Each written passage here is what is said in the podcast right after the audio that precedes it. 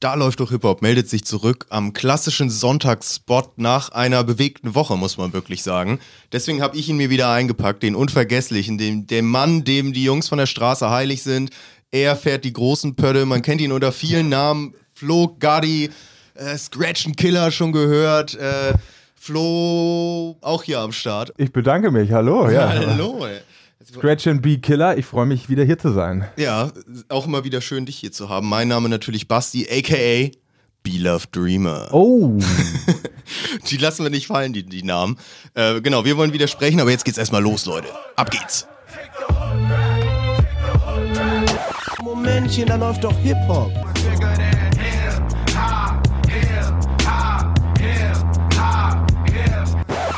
Sagen Sie mal, ist Ihnen sowas eigentlich nicht peinlich? Äh, nö. Ja, und da sind wir wieder, ne? Ich meine, äh, wieder eine schöne Woche vergangen, wieder ein bisschen was zu besprechen. Flo, wie ist es dir ergangen? Wie geht's dir überhaupt? Mir geht's gut, ja. Die, die Woche war ereignisreich, wie du sagst, und auch privat äh, hat sich bei mir was getan. Nein, ich bin nicht schwanger, ich bin zurück im Büro. Ah, okay. Homeoffice hat ein Ende gefunden bei mir. Das heißt, so ein bisschen so ein kleiner Schritt zurück in die Normalität. Acht Stunden Büroalltag und Feierabend at home.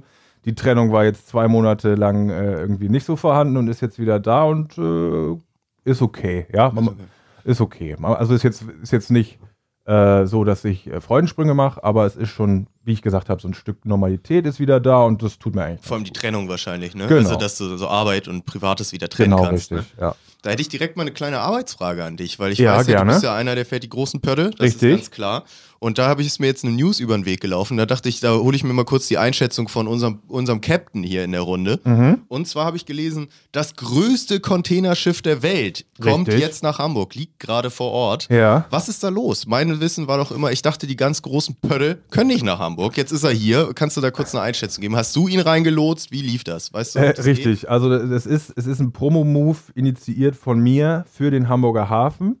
Nein, Spaß. Also es ist meistens so, dass der sehr prestigereiche Hamburger Hafen das dann ähm, ja quasi nicht ertragen könnte, wenn das Schiff nicht mal so, mal so wenigstens einmal da ist. Ähm, das hängt damit zusammen, dass Hamburg früher ein riesengroßer Hafen war, weltweit anerkannt und angesehen. Das hat sich jetzt vor allem in, der, in einem europäischen ähm, Rahmen so ein bisschen geändert. Da gibt es viel größere Häfen, die Hamburg schon längst den Rang abgelaufen haben. Und das wollen leider Hamburger Räder und Co. und die ge- generelle Hamburger Wirtschaft nicht so ganz einsehen, sodass es dann ähm, sich folgendermaßen zuträgt, wenn solche Schiffe den Hamburger Hafen anlaufen, dann ist bis auf den letzten Container kalkuliert, wie viele da draufstehen dürfen. Und nach Hamburg kommst du durch die Elbe mit dem geringen Tiefgang, was ja hier in, in Norddeutschland auch immer schon ein großes Thema ist, die Elbvertiefung. Äh, die kommen da nur durch, wenn die also minimalste Beladung haben. Ah, Okay, also die Fotos, die ich in der Zeitung oder so gesehen habe, wo das Ding dann so mit einer Million Container beladen ist, so steht das nicht in Hamburg. Das steht quasi leer hier rum richtig, oder was? richtig. Und selbst wenn du viele Container siehst, dann sind die alle leer. Dann, dann werden die in, leer in Hamburg entladen, um Ladung in Hamburg wieder äh, von Hamburg woanders hinzuschiffen zu können. Ja. Aber das ist dann wirklich, das ist jetzt kein, ähm, kein Anlauf des Hamburger Hafens mit wahnsinnig wirtschaftlichem Faktor, sondern eben so. Und das große Schiff ist jetzt auch mal an unserem Kai hier und jetzt machen wir Wir alle sind auch Fotos. modern. So, okay. Genau, richtig. Nach dem Motto, nee, nee, die Großen kommen schon zu uns rein. In Klammern nur mit der äh, Flutwelle und mit Minimalsbeladung. Aber ja, so, so, so versuchen sie das dann für sich zu deichseln. Hauptsächlich kommen die nach Europa, um eben in Antwerpen oder Rotterdam mal eben 20.000 Container zu, zu switchen. Und äh, da können sie das machen. In Hamburg ist nur so Larifari. Also ist auch wirklich nur die Tiefe der Elbe überhaupt entscheidend dafür. Richtig. Ich dachte immer, die wären auch einfach viel zu breit, dass die quasi gar nicht da reinkommen Das, überhaupt. das klappt. Ähm, in Hamburg ist es traurigerweise so, da wird die Natur ja völlig ausgereizt. Wenn so ein Dampfer kommt, dann, ist, dann wird halt äh, die Elbausfahrt komplett gesperrt. Also dann heißt es für Schiffe aus dem Hamburger Hafen, ihr müsst jetzt eben eine halbe Stunde warten. Das Riesenschiff blockiert jetzt mal eben. Mhm. Ähm, äh, richtig. Aber ansonsten, es liegt an dem Tiefgang. Die Fahrspur, die Fahrrinne in der Elbe ist breit genug und die wird ja jetzt auch ausgearbeitet dafür, dass das dann zukünftig auch weiterlaufen kann, dass solche Riesendinger kommen. Aber es ist halt, weißt du, die fahren andere Häfen an, wo sie wirklich einen Großteil der Ladung be- und entladen können. Und in Hamburg machen sie so zwölf Container äh, für, Ah, für, okay. für Prestige, keine Ahnung. Also ist wirklich dann für den Namen, dass man sich so irgendwie draufschreiben kann. Ja, und das ist wirklich, wie ich sage, also die Hamburger Wirtschaft äh, wird ja dominiert durch den Hafen und durch die Schifffahrt und die können das nicht anerkennen. Deswegen wird die Elbvertiefung auch ganz vehement äh, mit Nachdruck Mhm. versucht durch, zu, durchzusetzen, weil die das eben nicht auf sich sitzen lassen können, dass jetzt sogar hier Bremerhaven und Antwerpen größer als die Hansestadt Hamburger. Ja, das geht ja wirklich nicht, Nee, nee. so. Und damit herzlich willkommen zu Da läuft doch Ahoi Ahoi, der Schifffahrtspodcast. mit Moin, moin. Flo. Moin, moin. Moin, Leute. moin, hier ist der Lotse Polzin.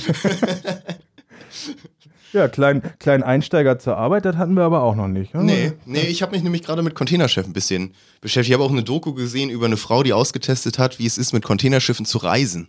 Gibt es tatsächlich Leute, ja? Ist, aber ich fand es ganz interessant und hätte da sogar Bock drauf, was mich so ein bisschen von, von Bug geworfen hat, Ja. um im, im, in Lingo zu bleiben, ist, dass das arschteuer ist irgendwie. Also die meinte, wenn, also die haben das dann so aufgelistet und die hatte eine Testfahrt nach, ich glaube, Oslo oder so gemacht. Mhm. Und das war so halbwegs gleich noch mit dem Flugpreis, nur dass du halt vier Tage unterwegs bist und Ja. die Route sich alle halbe Stunde ändert, weil irgendwie ein neues Signal reinkommt. Aber da meinten die zum Beispiel mit dem Containerschiff nach Australien kostet irgendwie 8000 Euro und dauert drei Wochen oder irgendwie so. Und sich so denken, okay, das ist natürlich nicht so Ja. ganz geil. Ja, also eine Option wäre das wirklich nur, wenn du quasi sagst, du machst mal eine Auszeit. Du Ja. hast wirklich unbegrenzt Zeit. Denn heute in der Schifffahrt äh, dominiert ja also nicht mehr das Tempo, sondern quasi das Gegenteil. Ne? Alles wird äh, preis-leistungseffizient gesteuert und dann ist es eigentlich am besten, wenn Schiffe ähm, Treibstoff, treibstoffsparend fahren. Das heißt, du wirst es heutzutage nicht erleben, dass da mit Vollgas nach Australien rüber geschippert Mhm, wird, okay. sondern wir fahren ganz low, dass das alles effizient stattfindet, etc. pp. Und deswegen, also du könntest wahrscheinlich noch schneller da sein, aber das äh, ist ein enormer Zeitaufwand und deswegen können das nur so wirklich so Weltenbummler machen, Mhm. die dann auch Lust haben, jetzt meinetwegen, wenn du sagst Oslo, mal in Stockholm auszusteigen, mal in Göteborg. Das hat mich so irritiert, dass die so wirklich, die meinte dann, das sollte irgendwie eine halbe Stunde losgehen und dann sagt der Captain auf einmal, nee, Route ist jetzt ganz anders. Wir fahren eigentlich drei andere Städte an, die vorher gar nicht geplant waren und so. Ja. Schon verrückt. Ja, genau, das kommt durch, dadurch, dass die nordeuropäische Area ähm, an der Ostsee, das ist halt alles, ähm, wie sagt man das? Du fährst nicht in die Ostsee rein, um nur zu einem Hafen zu fahren, sondern du machst den sogenannten Feederbetrieb. Du pendelst von Hafen zu Hafen.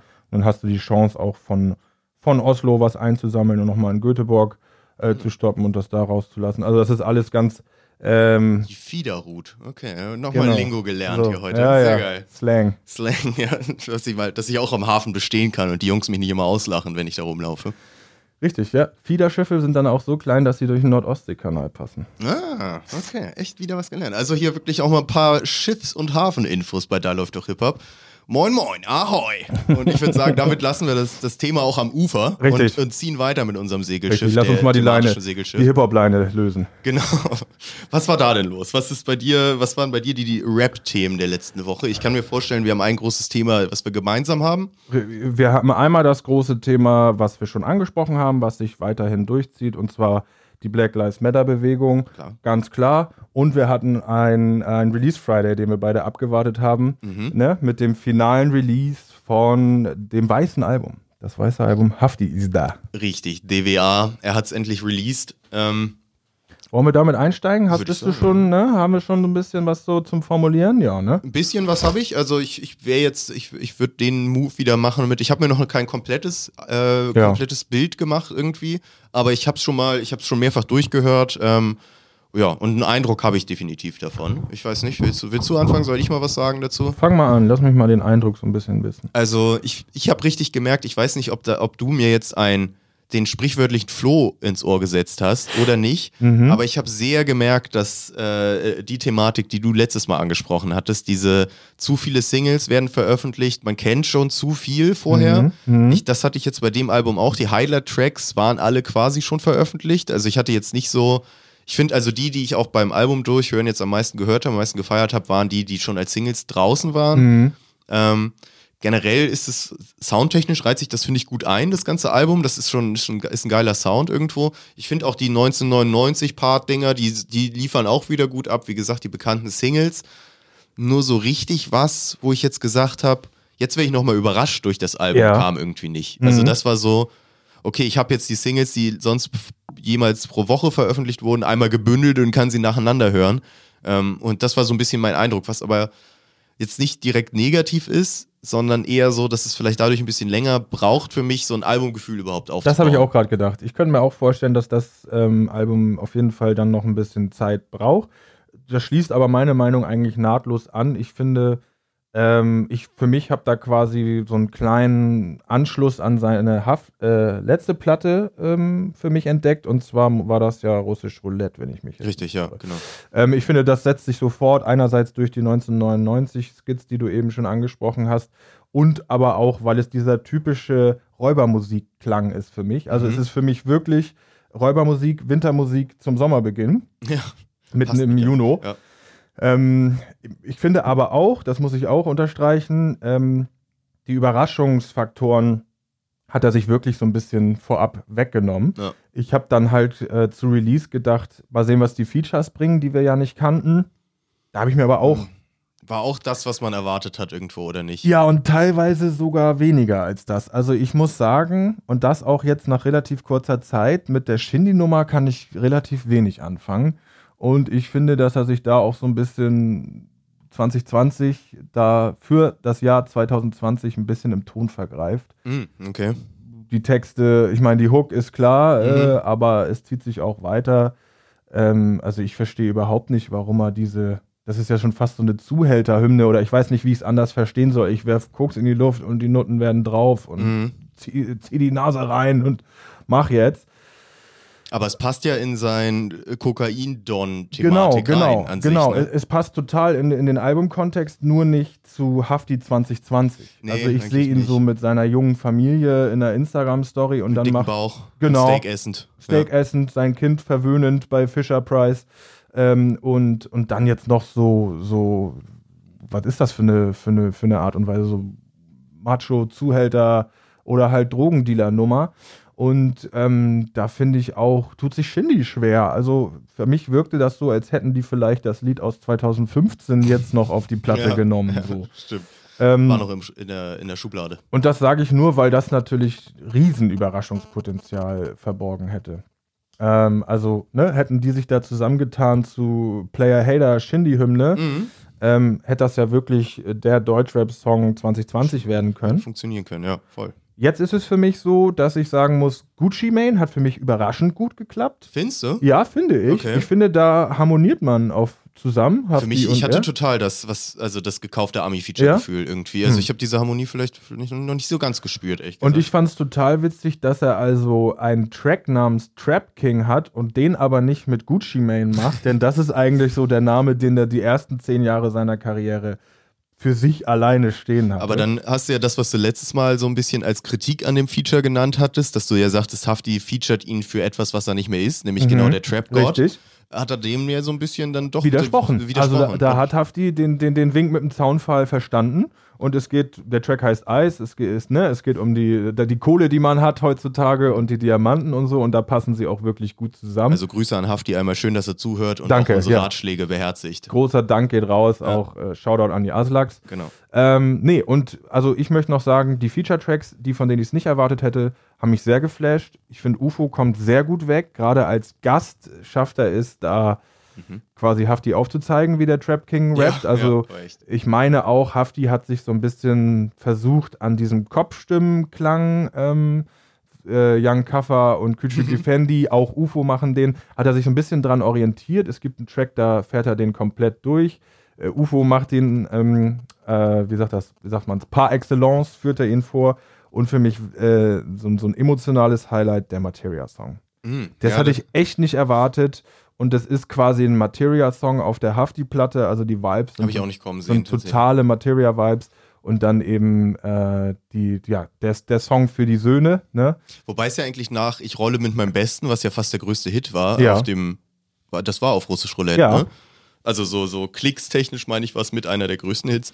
War es ja eigentlich fast erwartbar, dass wieder Materia kommt. Aber weil Ja. einfach so viel Zeit zwischen vergangen ist und die beiden ja auch nicht wirklich was miteinander zu tun hatten, habe ich auch überhaupt nicht kommen sehen, ehrlich gesagt. Genau, ich auch nicht. Und ich glaube, ich kann mir auch gut vorstellen, dass es den Track auch schon vier, fünf Jahre gibt. Das ist, also, ne, bei Materia muss kein, herrscht kein Qualitätsabfall, zumindest bei mir nicht.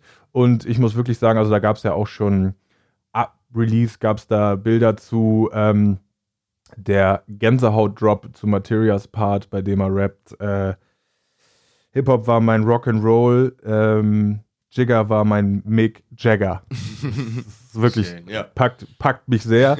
ähm, und ähm, das wäre auch meine erste Empfehlung für die DLDH-Playlist. Hm, Denn ich brauche definitiv auch noch ein bisschen Zeit für die Platte. Ja. Ich war im- nach dem ersten Mal hören war ich tatsächlich ein bisschen überfordert und habe jetzt schon so über die Tage gemerkt, ich komme ein bisschen mehr damit klar, ich erkenne die Strukturen im Album. Ich dachte zu, zuerst wirklich, Hafti hat einen, einen, sich einen Fehlgriff geleistet. Aber davon bin ich jetzt wieder ein bisschen ab. Also ich brauche noch. Ich merke total, wie das Album bei mir viel besser funktioniert, wenn ich es auf Kopfhörern höre, im Vergleich zu auf Anlage. Da Ja. zieht es bei mir irgendwie nicht so richtig. Also ich kann nicht genau erklären, warum, aber so dieses direkte auf dem Ohr mit dem ordentlichen Sound direkt in die Gehörgänge Ja, reingeballert, ja, ja. da funktioniert das irgendwie ganz gut. Wenn ich das hier zu, zu Hause laut im Wohnzimmer anmache, irgendwie ein bisschen schwieriger, finde ich. Also es ist nur so, ein- so eine Wahrnehmung jetzt, keine Ahnung. Es ist aber wirklich der, der Anschluss an das Thema, was wir letzte Woche hatten, der Soundvergleich. Äh, wir hatten Haftbefehl als super positives Richtig, Beispiel. Wir hatten BHZ als nicht ganz so gelungen, möchte ich es mal nennen. Und das hat sich wirklich bestätigt. Ne? Also die Platte ist ja brachial und das wird ja auch von Hafti betont bei dem Rücken an die Wand-Track. Gibt so eine kleine Skit-Sequenz, wo er quasi, ich würde mal sagen, eine Sprachnachricht an den Produzenten schickt und sagt, du siehst einfach zu, dass du den Beat so laut hinkriegst, wie es geht. Also Ja. trotzdem noch gute Qualität, aber laut und ich schreie einfach rein. Und dann geht der Track los und es ist genauso. Und es ist trotzdem ein mega gelungenes Ding. So. Das fand ich wirklich geil. Und auch ähm, bei dem Materia-Track, da hab, hatte ich fast so ähm, Soundtrack-Vibes. Mhm. Also Film-Soundtrack. Das war wirklich sehr wohltuender Klang. Die Bassline, die hat mich da über 20 Sekunden getragen. ähm, das ist auch so, Lässt ja. fliegen. Genau. Hat man nicht mehr, ni- nicht mehr so häufig, gerade im deutschen Rap, so fand ich. Von daher schon mal ein, ein erstes knappes Feedback, aber durchaus positives from my side. Äh, Bei mir auch, definitiv. Ich bin ja auch immer so, dass ich es dann so ein bisschen in meiner internen, in, in meinem Kopf ins Haftbefehl-Release-Ranking einordne. ja. Kannst du da nicht, schon? Ich habe nur eine grobe, grobe Mhm. Einschätzung. Bei mir ist es noch so, wenn ich jetzt so meine Liste durchgehe, ist Russisch Roulette auf Platz 1. So, das ist mein Lieblings-Haftbefehl-Album. Ja. Ich würde sagen, danach kommt Aslak Stereotyp. ja. Und ich könnte mir vorstellen, dass jetzt ähm, Da das weiße Album vielleicht schon danach kommt, Mhm. weil kanakisch und unzensiert ich beide jetzt, also sind jetzt nicht seine besten Alben, Ja, sage ich mal so. ja, ja. Könnte sein, dass sich das irgendwo so in den Top 3 einpendelt. Ich glaube aber, Russisch Roulette wird es bei mir auf jeden Fall nicht mehr überholen. Ja, Vielleicht noch ähm, Aslak Stereotyp. Aber Ja. auf jeden Fall so eins der besseren Haftbefehl-Alben. Jetzt ich- so vom ersten Bauchgefühl für mich, finde ich. Ich denke, da könnte der Barbo dann sich auch äh, mit zufrieden geben in deinem Ranking. Da Ja, auf Platz glaubst du? 3 sich so einzufinden. Wir ich schauen, glaube, ob er wäre beleidigt. Also ich glaube, wenn du ein neues Album machst, dann willst du auch immer, dass das besser ist als. Also ich glaube, er würde sich. Ich glaube, wenn er sagt, wenn ich jetzt sage, Aslak Stereotyp gefällt mir besser als DWA, wäre er beleidigt. Ich Ja. glaube, bei Russisch Klar. Roulette kann er nicht mehr ganz so viel argumentieren. Nee, an dem ähnlich Mythos kann er nicht viel rütteln, ne? Aber Ja. ich weiß, was du meinst. Jeder Künstler sagt ja, das neue Album ist die beste Platte, die ich je gemacht habe. So. Aber echt. Von daher, okay, möchte ich ihm nicht, möchte ich ihm keine Zufriedenheit mit Platz 3 unterstellen. Lassen wir das. Ganz kurz einmal, Flo. Leider gerade, wir müssen einmal ganz kurz eine Pause machen. Wir haben ja, glaube ich, gerade so ein paar äh, Soundprobleme. Ja. Das müssen wir kurz in, in den Griff bekommen. Deswegen, wir sind gleich wieder da. Ja, da auch schon wieder zurück. Ich glaube, wir haben es in den Griff bekommen. Wir haben hier die komischen Telefonstörgeräusche. Da hatten wir noch nie, jetzt zum ersten Mal. Zurück in den 90s. Ja, aber echt, ey. Ich glaube, also nochmal vielleicht zum DWA-Album. Teilst du da meine Einschätzung oder würdest du sagen, ist für dich jetzt schon, hat Potenzial, das beste Hafti-Album zu Nee, werden? nee, ich teile deine Meinung. Ich, ich bin mir da noch gar nicht so im Klaren drüber. Ich sehe aber auch ähm, nicht die Möglichkeit, mein, also Russisch Roulette ist für mich auch das beste Hafti-Album. Das wird es nicht verdrängen. Ähm, Aslak Stereotyp ist der Klassiker. Da haben wir zwei ja auch nochmal, ich sag jetzt mal, eine spezielle Bindung zu durch diese Notorious Haft-Nummer dieses Voll, Albums. ja. Ähm, falls euch das jetzt äh, nicht sagt, guckt mal unbedingt nach. Ich glaube, das ist auch in allen Streamingdiensten vertreten. Nee, ich Nee? glaube nicht. Okay. Das war mal, äh, ich, ich meine, es ist entweder vom Splash Mac oder Ja. von der Juice gewesen. Mhm. Das war, als Haftbefehl gerade so seinen großen Hype hatte, als er rauskam mit Aslak Stereotyp, seinem ersten Album, ähm, war das so gehypt und wurde so abgefeiert von einer Vielzahl deutscher Produzenten, dass die gesagt haben, ähm, wir machen jetzt ein Remix-Album, weil Haftbefehl so ein Biggie-Flow hat, Notorious B.I.G.-Flow, Ah, ja, machen auch. wir ein Remix-Album mit den Vocals von Aslak Stereotyp auf Biggie-artige Beats Und das Ding ist so geil. Das höre ich immer noch so gern. Ja. Das höre ich auch lieber als das normale Aslak Stereotyp-Album. Also Aslak Stereotyp, äh, Notorious Haft, wenn man das suchen will. Auf YouTube und so findet man es. Notorious Haft, absolutes Brett, das Ding. Man hat es leider nicht auf den Streamingdiensten, sonst würde ich hier mal einen Song in die. Ja, das wäre wirklich Playlist schön, wenn wir das jetzt äh, platzieren können. Ja, aber also Notorious Haft. Deswegen, also das ist so die spezielle Bindung zu Aslak Stereotyp und der Haftbefehl Klassiker schlechthin. Ich finde unzensiert auch ein, ein, ein Album, was se- mir sehr gut gefallen hat. Ähm, mal schauen, ob das in die Top 3 schafft oder nicht. Das wird, das werden die Monate und äh, Tage zeigen. Ja, im Zweifelsfall. Es ist, es ist auf jeden Fall, ich glaube, wir sind uns einig, es ist ein gutes Haftbefehl-Album. Ja. So, ne? Ja. ob wo, dass wir das jetzt irgendwo einranken und ob wir es überhaupt ranken müssen, ist ja nochmal die Frage, aber das ist ja erstmal die Hauptsache irgendwo. Das ist, Das ist erstmal die erste beruhigende Hauptsache. Ja. Er hat sich da keinen keinen komischen äh, Release geleistet, sondern er bleibt sich treu und äh, es ist ein Haftbefehl-Album. Ja. Richtig schönes. Ja.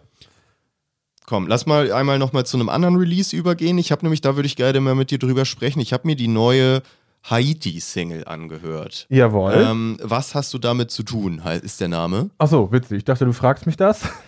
Okay, hast du Nichts. sie gehört? Ich habe sie nicht gehört. Achso, was hast du damit zu tun? Genau. Ähm, was ich damit zu tun habe oder was ich mitbekommen habe, ist, dass die sich relativ überraschend eine kleine Cross-Promo mit Bones MC auf Instagram geliefert hat. Oh, klemm Sie hat, sie hat vermehrt äh, Roadrunner und ähm, den neuesten Output in meinem Benz von Bones MC, die Singles, so ja, für sich in der Story verwurschtelt und fand sie wohl geil, hat sie ein bisschen gepusht. Mhm. Und Bones hat dann täglich Haiti-Lieder in seiner Story gepostet und ja, solche Sachen. Also kommen ja beide aus Hamburg, ist daher wenig überraschend, aber die haben, sie hatten ja Es gab bisher auch noch nie ein Feature oder irgendwie. dass gar nicht, gar keine unternehmen. Überschneidung. Ähm, deswegen, ja. Ja, vielleicht kommt da ja was. Aber sag doch mal. Genau, ich habe, äh, wie gesagt, die neue Single gehört und ich hatte, glaube ich, die letzte, ich hoffe, das ist die letzte Single gewesen, davor auch schon gehört. Da hatte ich, glaube ich, die hatte ich auch mal hier mitgebracht, äh, mit einem französischen Rapper, glaube ich, ein Feature gehabt. Und ich, ich bin ja großer Hai- Haiti-Fan, Ja. eigentlich erster Stunde so gewesen. Aber meine Frage ist so ein bisschen, oder das ist, das ist immer so ein seltsamerer, popartiger Singsang, wo es so seit, wie hieß denn ihr großes Debütalbum? Seit der Zeit äh, war, das, war das so. Ich, ich guck's mal gerade parallel, dass ich hier nichts Falsches erzähle. Ja, ich, ich wollte jetzt auch suchen, aber ich bin hier gerade vorsichtshalber, wurde ich von unserem IT-Beauftragten ja, darauf hingewiesen, den Flugmodus Wir sind ja im. Flugmodus. Ja gut, seit ihrem äh, Menü, äh, was nicht, irgendwas mit Monaco oder so? Ja. Hallo, nee, das ist Capo. Mo- Monaco kann sein. Egal, seit ihrem Debütalbum ging es so musikalisch so ein bisschen in eine andere Richtung, die so mehr, mehr poppig ist, zwar immer noch so die Haiti, die wir kennen, die auch mal ihre hohen Stimmen hat und sonst was. Oh ja. Ähm, auch gerne nutzt. Die Achse! Ja, und ich hatte so ein bisschen jetzt bei der neuen Single das Gefühl, ist, ist, hat Haiti so diesen Jump the Shark-Moment. Also diesen Moment, ähm, ich weiß nicht, ob du das kennst, das kennt man, der Begriff kommt eher so aus Film und Fernsehen.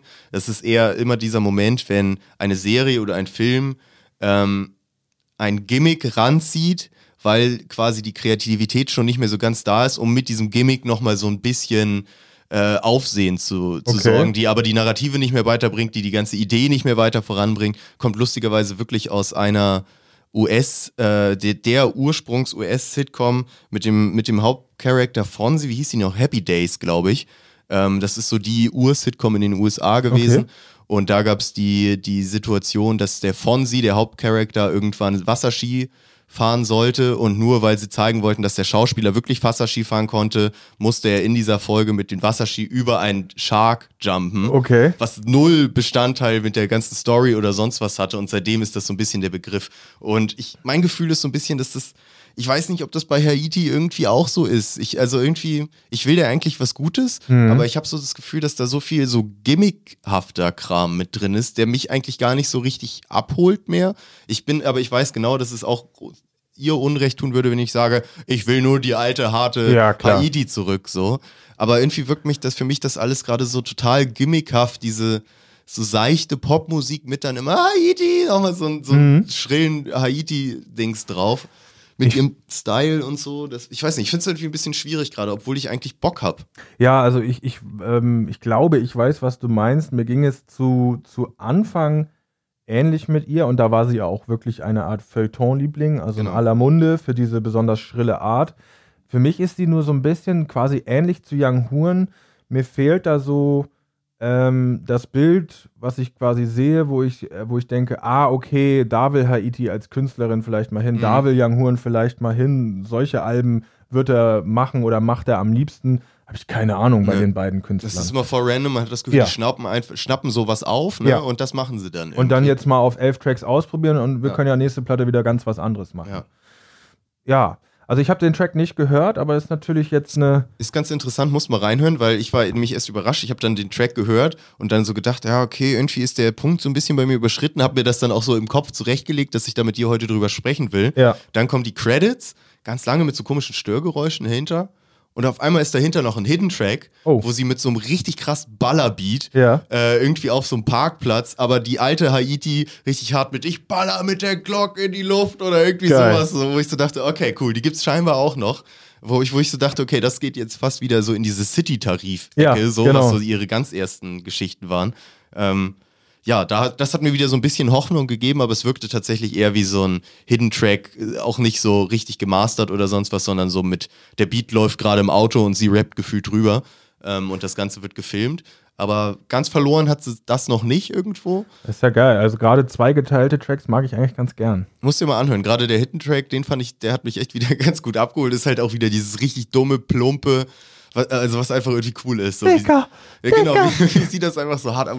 Ich finde, sie ist auch eine, der ich das als erstes abnehme. Ich finde, es gibt kaum eine der äh, Rapperin in Deutschland, der ich das so, diese Gefährlichkeit, in Mhm. Anführungsstrichen, oder wo ich so denke, okay, wenn ich der jetzt aber einen dummen Spruch drücke, dann gibt die mir richtig auf die Schnauze. Ja. So. Das habe ich Oder bei, mach dich mit dem Spruch fertig. ja, Glaub ich genau, auch. die macht mich richtig lang so. Das, Haiti ist fast die einzige, wo ich das Gefühl habe, wo das so ist irgendwie. Da gibt es sonst eher wenige, finde ich. Ich muss bei der ja immer sofort an die ähm, Zusammenarbeit auf dem Coop-Album mit Haftbefehl und Ratar denken, wo da, da war ja das Produzententeam Benny Blanco und zweiter Teil weiß ich nicht, Farhot, glaube ich, die sich zu Die Achse ergeben haben. Das war das erste Mal bei dem Coop-Album so, dass die also zwei Produzenten gesagt haben, wir sind jetzt das Team Die Achse und produzieren Coop. Und weil die äh, in Hamburg ansässig sind, hatten die wohl auch, haben sie einen guten Draht zu Haiti. So kam es, dass Hafti und äh, Qatar bei Aufnahmearbeiten mit Ha- Haiti connected wurden und also gar nicht drauf klarkamen, wie, wie äh, äh, unterschiedlich äh, interessant äh, und wahrscheinlich auch inspirierend die ist. Und also ich weiß jetzt gar nicht mehr, die hatte da viele verschiedene äh, Feature-Parts, auch ganz viele dann einfach nicht genannt, aber sie war auch ähm, äh, ausschlaggebend für den Producer-Tag von Die Achse. Und das ist das schrillst ausgesprochen oder gekreischte einfach von ihr, die Achse, so völlig in, in panisch so. Und das, das habe ich sofort im Kopf, wenn ich an Haiti denke. Das ist gerade voll mindblowing für mich. Ich wusste das nicht. Ich kenne das Album von Haiti und die Achse und feiere das auch mega. Aber ich wusste nicht, dass die Geil. beiden die Achse sind. Ja. Krass. Ja, Deswegen hat das auch so einen geilen Sound. Jetzt macht das alles voll Sinn. Ja, aber äh, das ist, also lass mich lügen, das ist wahrscheinlich hier nur eine Halbwahrheit, aber Haf- Hafti hatte ja schon immer eine Vorliebe für den Hamburger Pro Produzenten Benny Blanco. Den gab es schon viel länger äh, oder viel weiter bevor Aslak, aber durch Hafti und Aslak hat er nochmal so einen richtigen äh, Push gekriegt, weil es halt ein Camp gab, was sich komplett auf Benny Blanco verlassen hat. Und dazu gibt es noch den Hamburger Produzenten Farhot, meine ich, heißt der. Er hieß mal so, ob er heute noch so heißt, weiß ich nicht. Der hat äh, Sachen gemacht wie Chabos wissen, wer der Babo ist. Aber Also ich dachte, das wäre Benny Blanco richtige Knaller. Okay, dann habe ich es durcheinander gebracht. Und die haben sich dann für Hafti zusammengetan. Und Farhaut ist wirklich einer, der hat auch schon Filmmusik und solche Sachen, größere Projekte als Deutschrap, sage ich jetzt mal so, ähm, dran partizipiert. Und ja, also wenn du dir mal hier äh, die, die Beats anhörst auf Coop 500 und welcher ist noch der, der mich immer so wegflasht? Ich zahle gar nichts. Also, die Beats machen auch Spaß ohne Rap drauf, obwohl wir ja alle wissen, wie geil die Tracks und die Parts von den beiden sind. Ja, vielleicht das nochmal äh, so eine Empfehlung für dich und für, auch für die Leute da draußen. Voll. Das der Coop-Album habe ich gerade auch voll vergessen, Ne? als wir bei der Haftbefehl-Album-Auflistung waren. Ja, Wäre aber nicht weit oben bei mir. muss ich richtig, richtig. Ist schwierig Ja. einzuordnen, ja. Interessant. Es war auch nur so, ein, so eine Beobachtung über Haiti, die bei, bei mir berührt sowas immer weniger aus Gehässigkeit, sondern eher aus diesem, ich finde die ja gut und will, dass es auch so weitergeht, aber die Entwicklung geht gerade in eine Richtung, wo ich das Gefühl habe, irgendwie ist das eine ja du, komische. man kann sie nicht nachvollziehen. So, Genau, ne? Wohin ja. geht die Entwicklung hier? Ja, ja, schade. Aber ähm, da lassen wir ihr ein bisschen Aber ich Zeit. glaube, der Erfolg äh, ist da schon da. Also ich glaube, das, das funktioniert schon ganz gut bei ihr. Du, es kommt auch immer auf die Ambition an. Young Horn will wahrscheinlich nicht der neue Apache werden und sie will auch nicht, äh, werfe ich jetzt einfach mal in den Raum, sie hat vielleicht nicht die Intention, äh, das Knalleralbum wie Juju zu machen mit dem Hit des Jahres, sondern eben für sich eigen zu bleiben. So. Meinst du, ich hatte jetzt gerade bei dem Debütalbum, wo sie ja wirklich dann mehr in diese ganze Glamour-Sache und so, wo es alles so ein bisschen schicker wäre, nicht, nicht, mehr, nicht mehr die roughe Haiti aus dem Block, die irgendwie im Beamer fahren, Crack verkauft in Hamburg, sondern eben schon mit Pelzmantel, irgendwie Monaco und Champagner Ja. und so. Da hatte Ja, ich schon mehr das Gefühl, dass da mehr auch die Ambition. Die kann, das kann ja sein, aber solange sie so kreischt, kann sie die Ambitionen nicht erfüllen. Deswegen, also, sie hat ihren eigenen Weg und das meine ich nur positiv. Ja, ja, ja, gut. Ähm, wie steht es denn ansonsten um dein Release Friday? Was sagt dir Summer Jam, KC Rebell, Luciano? Äh, sagt mir äh, nur was aus deinen Berichten. Richtig, richtig. Du hattest da eine, eine ähm, dringende Nachricht von mir erhalten, hatten wir, und zwar habe ich einen einen Hörbefehl erteilt. Ja, ähm, sträflich ignoriert wurde. am vergangenen Freitag. Ja, der wurde im ganzen Freundeskreis ignoriert, deswegen also kein Problem. Mich hat also die neueste Single Walla 9 richtig gecatcht. Es ist quasi, ja, das ist so ein Gimmick-Track. Äh, das ist auf jeden Fall, um, um den, den neuen Running Gag jetzt Walla 9 zu unterstreichen. Wer das noch nicht gehört hat, bitte einmal reinhören, dann wisst ihr, was ich meine. Es werden also immer Phrasen in, Satz ge- äh, in Raum gestellt und beantwortet, verneint mit Walla 9, also bloß nicht. ähm, wirklich geil. Das Ganze dann ähm, quasi äh, die, die, die Kirsche auf der Sahnetorte Luciano-Feature. Ähm, ja, beattechnisch genau seine Schiene. Ich möchte das jetzt hier nicht einordnen. Drill, schieß mich tot, pipapo. Ihr wisst, ähm, was ich meine. Es handelt sich also um Bopopo und Grba und so weiter. Und da äh, haut er auch ganz geile Sachen raus. Er ähm, äh, macht also endlich mal ein Statement, in dem er sagt, ihr klaut meine Adlibs und denkt, ihr seid geil, walla nein. Ihr klaut meine Moves und denkt, ihr könnt tanzen wie ich, walla nein. Also äh, ja, Luciano fängt an, Grenzen abzustecken und Sachen für sich. Und hast Ähm, du das heutige Chlorona- Chlorona-Video genau zu diesem Video gesehen? Ich habe so ab Release total gehässige Tweets gesehen. Ich weiß nicht, ob die von Chlorona waren oder vielleicht von ihm geteilt wurden, dass die also, die haben Luciano komplett ja, auseinandergepflückt. da ne? war nämlich, da, da kannte ich diesen Auszug nämlich auch schon, dass er genau das sagt, ihr klaut meine Catchphrase Ja. und dann ist, hat er natürlich wieder das Video in der Deutschrap bis Beth Fresher dann jemand hier zusammengeschnitten.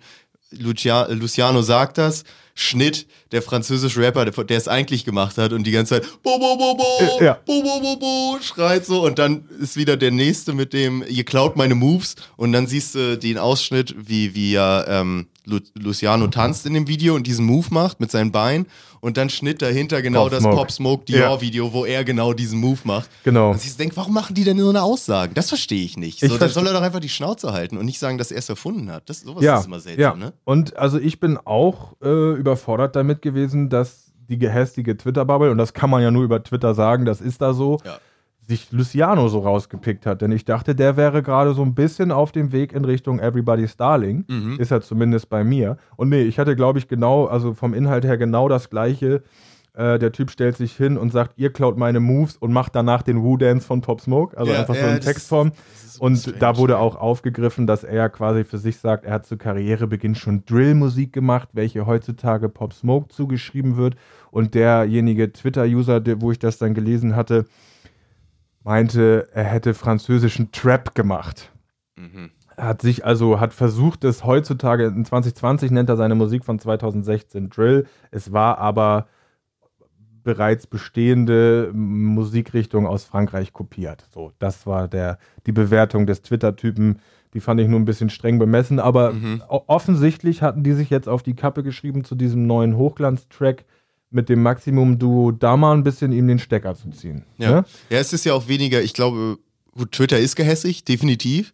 Ähm, aber geht ja auch meistens dann erst los, wenn sich Leute zu weit aus dem Fenster lehnen. Und ich finde, das ist Ja. ja wieder so ein schönes Beispiel dafür, ne? dass er sich da irgendwie als Originator hinstellt und sonst was bei so ganz offensichtlichen Sachen wie der Mo Tanzmove von Pop Smoke. So, wo man wirklich sagen kann, Alter, wir alle kennen das Video. Ja. Wir haben ihn alle da tanzen sehen. Warum erzählst du uns das? Aber für, bei mir ist auch so, ich finde, da können wir fünf gerade sein lassen. Der ist der einzige Deutsche, der vielleicht mal mit Pop Smoke da telefoniert oder auf Instagram geschrieben hat. Dann soll er doch so tun, als wären sie Brüder im Geiste. Das ist muss, okay, sich- ja. muss sich jetzt nicht jeder Twitter Hans und Franz als äh, quasi Hip-Hop-Polizei aufspielen und sagen, der hat es aber zuerst. Ich meine, das Spiel kennen wir ja alle und meine Meinung ist, ich bin eigentlich nur froh, dass es in Deutschland so einen gibt wie Pop Smoke. Ja, das stimmt. Dass er dann erzählt, er ist es, er ist der einzig wahre, schon seit 2016, ist problematisch, aber Mhm. lass ihn labern. Also, was erzählt Farid Bang zur Album-Promo? Da nehmen wir auch nicht alles auseinander auf Twitter. So. Auch wieder wahr, auch wieder wahr. Äh, Das fand ich auf jeden Fall interessant. Der Track ähm, ist ein Gag. Ich glaube, ich werde ihn mal auf der Playlist platzieren, aber Ja, nur gerne. für eine Woche, weil sonst läuft sich das ganz schön tot. Also in Rotation ist das schwer zu hören. Aber Ich werde es auch nochmal nachholen. Gerne, ich hab ein gerne. bisschen schlechtes Gewissen. ach du, wir kennen das doch alle. Ne, da warst du, da war man busy und dann kommt da so eine WhatsApp nach. Denkst du, hörst du, höre ich später? Und dann Vor allem, ich sage auch ganz Playlist ehrlich, so ein laufen. Summer Jam Link ist auch nicht das erste, wo ich Wuhu schreie. Ich weiß, aber da stand, also wenn ich schreibe Hörbefehl, dann ja, gibt es keine schon. Widerrede. Ja, es Ja, gibt eigentlich keine Widerrede. Hast du recht. Hast du recht. Hast du gehört? Walla nein. Oh nein. Aber bald, aber bald. Pass auf, hast du gehört? Ich habe nämlich noch einen kleinen für dich dabei. Ist nämlich ein Thema, da hatten wir, glaube ich, nach unserer letzten Aufnahme, hatten wir nochmal drüber gesprochen. Was ist eigentlich mit Berkan los? BRKN. Richtig. Ähm, schon immer irgendwie bei uns beiden eigentlich hat einen Platz im Herzen, sag Ja. ich mal. Ein sehr begnadeter, eigentlich, ich würde sagen, eher Sänger. Ne, der aber Definitiv, auf ja. jeden Fall Rap-affin ist, auch schon mit einigen Rappern zusammengearbeitet hat. Der ist ja teilweise im Soul unterwegs, Genau, im Soul Jazz Jazz, oder im Jazz, genau, also, ein Jazzer. ja. Also der kann alles, kann auch haufenweise Instrumente spielen und ist wirklich ein begnadeter Kerl und wir hatten uns immer gefragt, wo ist da mal ein bisschen mehr Output, wann kommt mal wieder was? Ist schon länger her, dass irgendwie was war und jetzt äh, habe ich durch Zufall aufgeschnappt, haben sie glaube ich die Leute von rap.de das so ein bisschen nach vorne gebracht. Ich glaube, es ist selber nicht von denen veranstaltet. Das Ganze nennt sich Digital Beat Konzert. Mhm. Es war wohl eigentlich Teil eines Festivals, was sich Classical Beat Festival nennt. Da Okay. das natürlich jetzt nicht stattfinden konnte, haben sie eben auch so eine Corona-artige Lösung gemacht, wodurch sie ein Konzert mit klassischem Orchester von BRKN im Sprungsaal des Schlosses Nein. Eutin ähm, abgehalten haben. Und das richtig geil. Ein Orchester hat Berkan-Lieder gespielt. Ja, ein Orchester, es ist ein holländisches Orchester, er redet dann auch immer mal auf Englisch mit denen. Mega geil. Mit so richtigen Fern äh, Radiomoderator, der das Ding anmoderiert, Schloss in so einem Thronsaal, so richtig sieht Hammer aus. Alter. Ganze Stunde lang, Top Sound, Top Qualität, wurde glaube ich gestern oder vorgestern erst hochgeladen auf dem rap.de YouTube-Kanal kann man es finden und sonst einfach mal, äh, weiß ich nicht, Digital Beat Concert suchen, dann findet man das. Und das ist eine richtig schöne Aufnahme, da sieht man wieder, was Berkan für ein talentierter Aber Typ ist. echt, also ich habe jetzt keine Ahnung, inwiefern der sich schon einen Namen in der Szene gemacht hat, aber das klingt ja nach einer richtigen Ehre. Also das ist ja wie MTV Unplugged, nur mit einem Sinfonieorchester. Wie geil. Genau, genau das Gefühl hat es auch so ein bisschen, ja. Und das Ganze in diesem schönen, schönen Saal da, in dem Schloss in Eutin, keine Ahnung, also es sieht sehr, sehr schick aus, haben sie auch Außenansichten und so. Oh, das finde ich aber geil. Das Ja. ist so ein Schritt genau in die richtige Richtung für so einen Künstler, wo ich immer das Gefühl hatte, wer unterstützt den denn mal so Ja, richtig? ist Also, so. wo ist sein, sein Hochglanz-Knaller-Album? Da muss doch eigentlich mal einer sich den greifen. Ich meine, der hat einen Song mit Herbert Grönemeyer, ne? Ja, Also es gab ja. schon Leute, die den unterstützt haben, aber irgendwie so richtig gereicht hat es wohl dann doch nicht, ne? Also ich weiß nicht, so für den Ja. großen Durchbruch. Der Mann ist halt auch noch schwer independent unterwegs. Ich erinnere da so Tweets nach dem Motto, ich suche eine Wohnung, darf nicht mehr als so kosten. Also Ja. Star-Allüren hat er nicht. Genau, dieses, der Ein-Zimmer-Song, den er gemacht hat, der, Genau. der ist, da ist, glaube ich, auch ein bisschen Realität mit drin, ne? Deswegen, Da ja. ist der Textprogramm, du sagst es. Das wollte ich nur noch mal mitbringen, weil wir uns das letzte Mal noch gefragt haben. Und ich finde, Berkan, BRKN, ist wirklich einer, den muss man auf dem Schirm haben. Das ist so ein begnadeter Typ. Der kann alles irgendwie gefühlt, jedes Instrument spielen, singt fantastisch, hat immer geile Texte irgendwie. Da kommen immer gute Songs bei rum. Und ja, Was war denn das noch für eine Konzertreihe auf YouTube, die mir so gut gefallen hatte, mit der er auch auf, auf Tournee war? Und zwar hat er da immer Gäste gehabt und die dann dazu gebracht, auch seine Lieder zu performen. Du weißt, du kannst, du kannst jetzt gerade mit aufspringen, ich tue mir ja, gerade ich selber krieg aber den schwer. Namen gerade auch nicht mehr zusammen, aber es ist in, Es waren auf jeden Fall die, die Live-Nights irgendwie so und dann hat er in Hamburg ähm, Alligator zum Gast, am Piano hat er den begleitet und solche Sachen.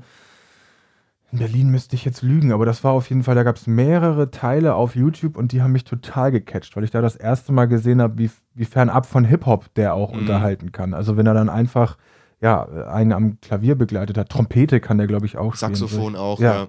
Okay, Kann ähm, ich kann da jetzt leider nicht mehr Details zu geben, aber falls ihr, falls das interessant für euch klingt, mal bei YouTube BR BRKN eingeben, vielleicht noch live dazu. Der Typ ist eine Kanone, gerade auf der Bühne. Total, ja, wirklich begnadeter Kerl und ja, ich finde auch, also das ist auch so diese, man kann es ja auch so ein bisschen in Popmusik schon teilweise einordnen, einiges oder viele Songs von ihm. Aber das ist für mich genau die Art von deutschem Pop, die ich gerne mehr hören würde. Die ja. so irgendwie ehrlich ist, die musikalisch ist, Diese, authentisch so. Das, das kommt richtig geil bei ihm, finde ich. Ich denke mal, da kann ich auch für dich sprechen, wenn, wir, wenn ich sage, diese Art von Musik, die Berghahn macht, die könnte eigentlich mal alle Mark Forsters und Max Giesingers so ein bisschen ersetzen. Genau, können die mal so ein bisschen sich eine Scheibe von abschauen. Das genau, wäre mal ganz so schön und nicht immer nur so Kalenderspruch-Songs machen, sondern mal ein bisschen was anderes.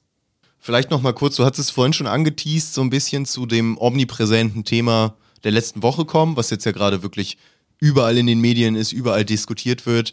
Mit, ich glaube, ich kann es am besten mit Hashtag wieder Black Lives Matter ähm, irgendwie mal umschreiben. Also die ganzen Proteste, gerade am gestrigen Tage war es so, dass ja. deutschlandweit überall Proteste zu der ganzen ähm, Thematik Polizeigewalt, äh, Rassendiskriminationsthematik in den USA protestiert wurde, auch hier protestiert wurde, also dagegen gegen Rassismus und sonst was. Ganz klar, wie unser Stand dazu ist, haben wir, glaube ich, letztes Mal schon gesagt. Also natürlich als jemand, unser Medium hier bedient sich ja auch so ein bisschen dieser der ganzen schwarzen Kultur und so, die, wo es her rührt, ne? Das ganze Rap-Geschichte. Deswegen wäre es natürlich, also natürlich sind wir da 100% stehen wir irgendwie dahinter und, und sind, sind der Sache sehr zugewandt. Richtig, Freuen genau. uns, dass sowas endlich, endlich wieder passiert und das Ganze ein bisschen mehr an der Tagesordnung ist. Auch wenn wir natürlich wissen, dass wir als zwei privilegierte White Guys ähm, da so ein bisschen natürlich auch, ja, nicht irgendeinen uninformierten Kram raus Richtig, genau. Wollen. Genau, es ist also ein, äh, ja, ein schmaler Grad. Nichtsdestotrotz habe ich jetzt einfach mal so ein paar ähm, ja, Mittel der, der letzten Woche ähm, mitgebracht, die so innerhalb des Black Lives Matter Bewegung, die mir also wirklich sehr gut gefallen haben. Ähm, wir haben das schon letzte Woche erwähnt und gerade das knüpft auch an das an, was du gerade gesagt hast. Natürlich ähm, ist auch ein großer Rückhalt dieser Protestbewegung der Demonstration in der Hip-Hop-Kultur. Äh, ist ja ganz klar. Da ist es jetzt also zu wahnsinnigen Gesten in Amerika gekommen. Ähm, natürlich unterstützen ein Großteil der Künstler, hatten wir letzte Woche schon erwähnt, J. Cole in New York etc. pp. Die Demonstrationsmärsche, die friedlichen. Es gibt aber auch noch zusätzliche ähm, Moves, die also wirklich eigentlich atemberaubend sind. Jetzt hat zum Beispiel der auch in den letzten Folgen viel diskutierte Michael Jordan mhm. hat angekündigt, er als Privatperson, als steinreiche Privatperson zusammen mit seinem mit seiner Schuhfirma Jordan ähm, hat ja jetzt angekündigt, im Zeitraum der nächsten zehn Jahre 100 Millionen US-Dollar bereitzustellen, quasi zur, ja, von, von, sich aus gesagt, zur Sicherstellung äh, von, von Rassengleichheit. Also, dass das also als reiner Support für die schwarze Community ist, um gegen diese ja, gegen diese unfaire Behandlung, die da derzeit noch stattfindet, das Stück für Stück, er sagt eben zehn Jahresplan, dagegen anzugehen, gewisse Maßnahmen in die Wege zu leiten. Das quasi so, ich sag jetzt mal so, so, so freiwillig aus dem Nichts, ist also wirklich Wahnsinn. 100 Millionen, ja. also klar, Jordan ist ein super reicher Mann, aber 100 Millionen klingt trotzdem auch da nach einer Hausnummer. Genau. Du hast wahrscheinlich auch nicht im Kopf, oder weißt du irgendwie, was so, was für eine Nummer hinter ihm klemmt, wie viele Milliarden oder was? Das muss ja, der nee, muss ja unfassbar der, wirklich ich, reich sein. Ich denke ne? auch, der, also ich kann es wirklich nicht sagen, aber ich würde jetzt gefährliches Halbwissen sagen, der ist vielleicht schon Milliardär, der Mann, ja. Ja, da gehe ich auch mal von aus, ne? wenn so ein Dre und Diddy auch schon Millionäre sind, dann, also wie viele Jordans siehst du auf der Straße? da gehe ich von aus. Dass wirklich ein ganz ist, geiles Zeichen und der hat sich eben auch ähm, im Zuge der NBA, also die Basketballliga, macht da auch wahnsinnige geile Statements zu dem Thema jetzt. Natürlich auch ein Sport basierend auf der schwarzen Kultur. Das machen die also auch vollkommen klar.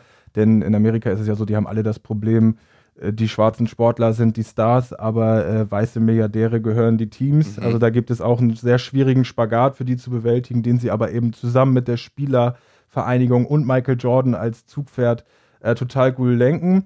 Ähm, du siehst halt auch nur einmal kurz als Ergänzung dazu zu den USA, dass es ja vielen Leuten auch wirklich, wirklich um die Sache geht. Ich denke gerade daran, das war, glaube ich, vor zwei, drei Tagen, ähm, ein Schauspieler, auf dessen Namen ich jetzt nicht komme. Er hat in den neuen Star Wars-Film den Finn gespielt.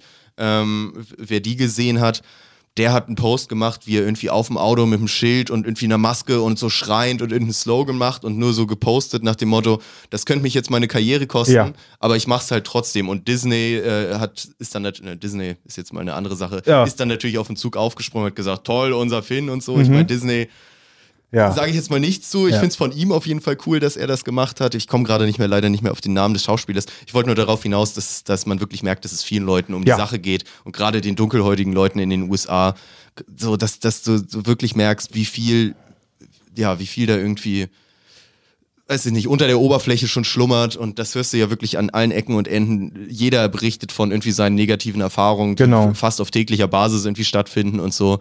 Und ja, da merkt man richtig wieder gerade irgendwie so der Druck so nach, Ja, nach außen es ist, gerät, es ist, ne? genau, es ist quasi ein Druck, der jetzt in so eine Energie Genau. Ja. äh, umgewandelt wurde. Und das ist wirklich ja nicht mehr aufzuhalten. Dazu bleibt noch zu erwähnen, ich war jetzt ja gerade in die Hip-Hop-Kultur ähm, abgedriftet. Kanye ähm, mit seinem neuen Reichtum hat quasi, das gab es ähnlich auch zu Nipsey Hussle, einen, ich meine, Fonds eingerichtet, basiert auf zwei Millionen von ihm für die Hinterbliebenen des George Floyds. Ja, okay. Ähm, total tolle Geste. Also ich meine, aus Fonds kann dann ja immer mehr werden. Jetzt aus meinem Kann auch angelegt werden. Ja, ne? genau. Also, ja. dass das nicht bei der Summe bleibt, sondern er sich da wirklich was ausgedacht hat.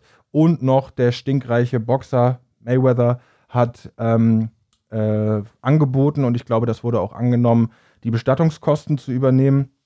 Was wirklich auch eine tolle Geste war, weil ich weiß nicht, für, für, für, den, für diejenigen, die es nicht gesehen haben, ähm, da wurde also eine wirklich eine, eine ja, eine ähm, Trauerfeier äh, organisiert, die ein Statement war und ist. Ähm, da waren also neben Barack Obama, der war glaube ich nicht da, aber die größten ähm, und bekanntesten schwarzen Freiheitskämpfer. Der Mann wurde in einem äh, vergoldeten Sarg bestattet, was ja dann auch äh, aussagekräftig Mhm. ist. Und das ist also wirklich eine ganz tolle Geste, die da stattgefunden hat. Und ähnliches, natürlich im kleineren Rahmen, wie es immer so ist, beim kleinen Bruder hat sich im Deutschrap gezeigt. Ist wahrscheinlich auch schon den allermeisten aufgefallen. Ich meine, natürlich haben alle ähm, zu den friedlichen Demonstrationen in Deutschland aufgerufen, von Influencer bis Rapper XY.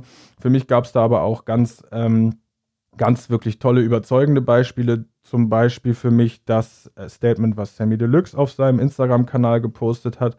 Da hat er von sich ähm, so betitelt eine Ansage an die All Life Matter Leute. Mhm. Ähm, hat er also mal eine ganz klare Grenze gezogen und gesagt, worum es jetzt aus seiner Perspektive gerade geht, hat total toll erwähnt. Er sagt, ihr könnt mir glauben, ich bin im privilegierten weißen Deutschland aufgewachsen. Zusätzlich habe ich einen erwachsenen, dunkelhäutigen Sohn, der in Amerika lebt. Meine Lage ist gerade ganz schön, oder mein Leben ist gerade ganz schön aus der Bahn geworfen mit dieser Situation. Das ist ein wirklich tolles Statement, kann ich nur empfehlen, euch das mal anzugucken, über acht, neun Minuten von Sammy Deluxe.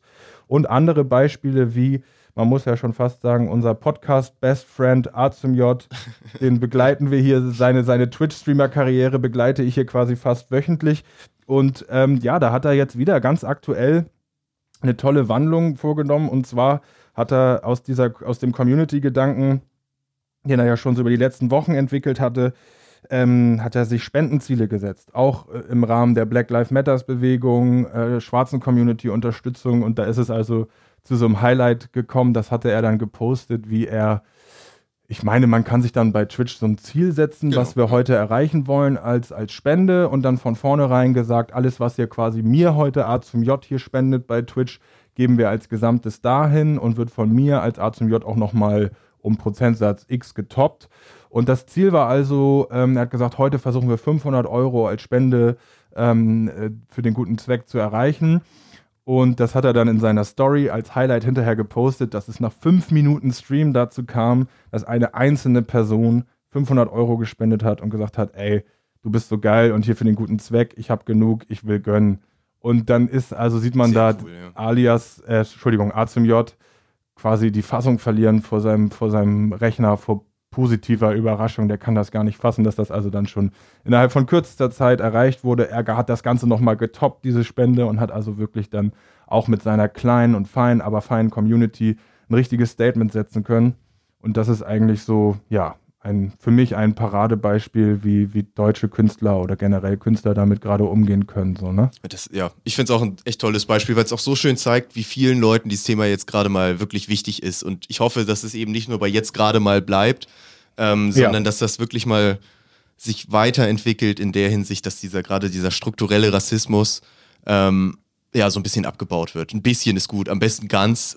Ich meine, wir sind, man ist realistisch, äh, das wird da lange dauern, das ist ganz klar. Ja, aber jetzt aber wird es angegangen. Ich hoffe sehr, dass das jetzt angegangen ist, genau. auch hier in Deutschland und dass man nicht eben nicht nur nach Amerika guckt und sagt, oh, die verrückten Amis wieder so, was da los ist. Bei uns ist ja aber alles gut, sondern dass wir uns da auch gerne mal, was jetzt ja aber auch viele machen, an die eigene Nase fassen ähm, ich hatte den Beitrag von der Caroline Kebikus gesehen, die ihren eigenen Brennpunkt gemacht hat, nur mit Afrodeutschen quasi, die ja. von ihren rassistischen Erfahrungen berichten und das ist, ja, also, ja, ist schockierend, natürlich, ganz ja, klar so. Das ist, ist der Wake-up-Call, ja. den wir alle so ein bisschen gebraucht haben. Und ich finde aber auch, aus meiner Perspektive ähm, sind da jetzt schon Zeichen zu erkennen, dass, ähm, ja, dass das nicht so vorübergehen wird, wie es schon mal ähnliche Fälle gab, sondern ich habe das Gefühl jetzt, was wir eben schon meinten, dass da eine gewisse Energie herrscht, weltweit, bei neuen Generationen, dass da sich wirklich was ändern kann. Ich hoffe eben auch bei den Älteren so ein bisschen. Also das ist das auch diese gerade, ich glaube, das muss einfach so unfassbar demotivierend sein, weil das kennen wir beide auch wieder nicht. Wir sind gerade die, die immer von sowas profitieren, eher wenn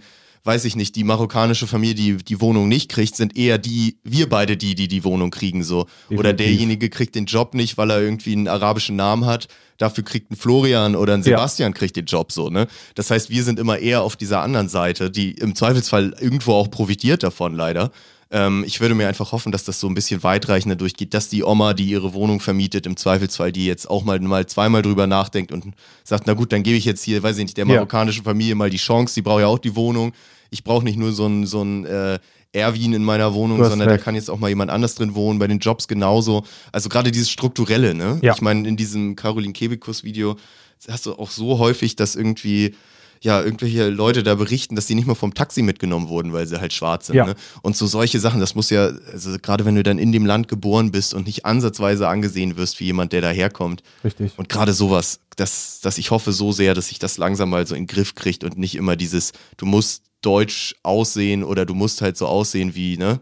Wie so ein Helmut, damit Richtig. du als Deutscher akzeptiert wirst, sondern man kann auch dunkle Haut haben, man kann auch schwarze Haare haben und trotzdem Deutscher sein irgendwo und hier geboren sein, Teil der Gesellschaft sein und auch sein Recht auf eine Wohnung oder auf einen Job ganz normal ausleben, wie das jeder andere eben auch tut. So. Und ich hoffe wirklich, dass sich da ja. so ein bisschen was ändert, weil das so frustrierend ist, irgendwo, das immer wieder mitzubekommen. Selbst wenn man es jetzt nicht an eigener, am eigenen Leib mitbekommt, das müssen wir ja immer wieder betonen, ne, mhm. dass wir da ja wirklich die Privilegierten sind. Aber ja. Ich, das soll unser großer Wunsch sein, ja. Genau. Alles Ach, klar. Ja. Schwierig. Schwieriges Thema. Ich hoffe, unser Aber Punkt ist so halbwegs klar geworden. Also genau. die, die Thematik geht natürlich auch an uns nicht spurlos vorbei und wir hoffen, dass sich das alles nochmal zum, zum Besseren wendet, sowohl in den USA als auch hier. Ähm, jeder mit seinen eigenen kleinen Problemen, die natürlich irgendwie anders gewichtet sind. Das wäre so, so ein bisschen meine Hoffnung. Generell einfach gegen Rassismus, ey. Das kann doch, nicht, kann doch nicht so schwer sein, ganz ehrlich, wir sind alle Menschen. Das wollen wir hiermit unterstreichen. Und dann würde ich sagen, auch wenn das jetzt ein sehr ernster und ähm, ungewohnter Ausstieg war, belassen wir es dabei für heute. Würde ich auch sagen, ja. Einfach mal auf so einer Note aus, rausgehen. Muss ja auch mal sein. Richtig.